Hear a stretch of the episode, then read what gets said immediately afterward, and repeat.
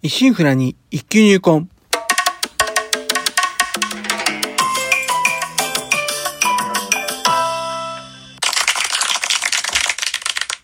おはようございます。宝春堂です。今回は、えー配信81回目となります。日曜朝、いかがお過ごしでしょうか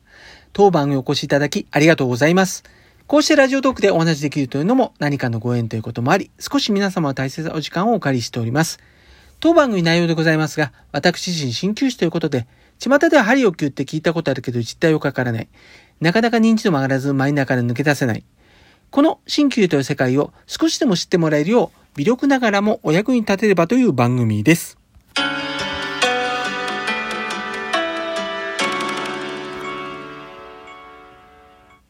6月に入りました。えー、先月はですね、不安定な雪で暖房を使ったこともえば、冷房を使ったりと、もう目が覚めてみなければわからぬ天気の日々でありました。えー今年は、さてどうなるかと思う前に、えー、梅雨入りというワードがすでに控えている状況であります。東洋医学で言いますところの、火、えー、痺れと書きますが、風、寒、湿、風、寒さ、湿度の3つが混じり合った際に起きるこう病症というのが実はありまして、まあ、関節とか、まあ、四肢のね、手足の痛み、痺れをもたらすものなんですけど、あのーまさにこの梅雨はこの風寒湿の火の、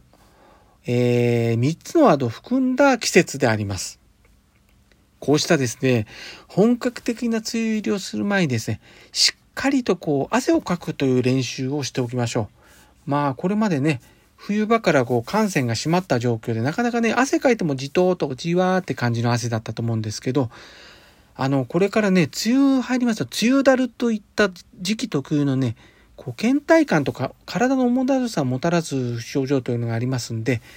まあしっかりお風呂に入ったりとか、こうね、運動したりとかして、サラサラってこう汗を流すことができたらもう準備万端になりますんで、こういったね、梅雨だにならぬように、こうしっかりと運動とかなんかお風呂入ったりして、こう汗をかく練習をしておきましょう。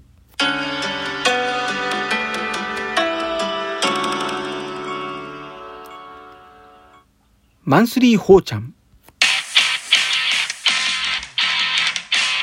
第一日曜日の今日はいつもならばマンスリーホーちゃんといった宝春堂の情報をお話ししているんですが本日ですね6月5日は当院開業13周年ということでまあ特別プログラムってわけじゃないんですけどそんな感じでお話ししておこうかと思っております。まずは、えーおかげさまでですね無事開業13周年を迎えることができました。ありがとうございます。えー、これも一重ですね、妻をはじめとしまして、これまで支えてくれた多くの方々に、本当に、えー支えられての今日でありますんで、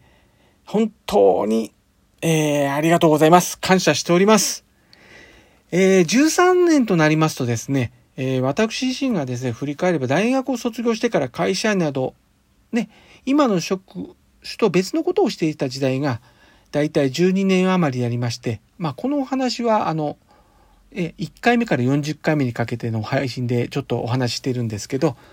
まあ、それよりも、とうとう人生において、鍼灸というものが一番長く携わる仕事となりました。まあ、ここまで継続してできたものはね、かつてなかったものですから、本当にまあ、縁ある仕事だと、お仕事だと感じております。こうして一つのことをこう軸としてこう続けておりますと不思議なことにですね、他のこともですね、意外とこう続けられるようになりまして、気づけば、ああれも続けよう、これも続けようと、ほぼ手をつ、手をつけた結果ですね、えー現在手一杯なほど、えー継続ごとを抱える事態となっておりまして、まあ、継続は力なりと言いますが、まあ、ある程度ですね、物事も断捨離していかねばと今になって思うこともあったりしております。まあ、でもできる限り頑張ろうかと思うんですけどね。まあ、そうした、えーこの13周年を迎えるにあたれ、あれこれあったこと、気づいたことを振り返れば、えーまずはですね、え3年目に入ったコロナ禍をこう語らずしてというところであります。ようやくですね、今年のゴールデンウィーク付近から生活制限の緩和に向けた取り組み、まあ意識の変化を促するような流れが出てきましたが、それまでを振り返れば、まあ、緊急事態宣言と、まあ、あと、蔓延防止等重点措置の繰り返しで、生活が常にもう生活制限を受け続けてですね、こう、緩やかに緊張がずっと続いてたような思いがあります。まあ、例えばですね、マスク着用に始まり、手指消毒、まあ、手に触れる場所のこう、消毒作業ですね。えー、まあ、あとよく方々に見かけるようになったアクリル板とかなんかね、そういう仕切りとか、ワクチンの接種促進など、とにかくですね、皆ができる限り一致団結して我慢して、こうね、予防策をね、徹底する流れが続きました。こうした予防は確かにですね、こう一定の効果を生み出してきたような気はするんですけど、と同時にですね、これまで以上にこう同調圧力という見えない壁というものがですね、ものすごく厚い壁となってしまっている感がなんかあるような気がするんですよね。これから先ですね、こう少しずつこう意識を変えていかねばならない時代だと思うんです。この数年にわたるこの同調圧力の弊害というものがもしかしましたらしばらくね、そういうことを影響するんだとちょっと私事ながらもう危惧しております。こうした時こそですね、まあ、周りの監視の目を向けるという意識から、こう各自ですね、臨機応変に対応する意識外が、こう必要なんではないでしょうかね。と、うん、本当切に思います。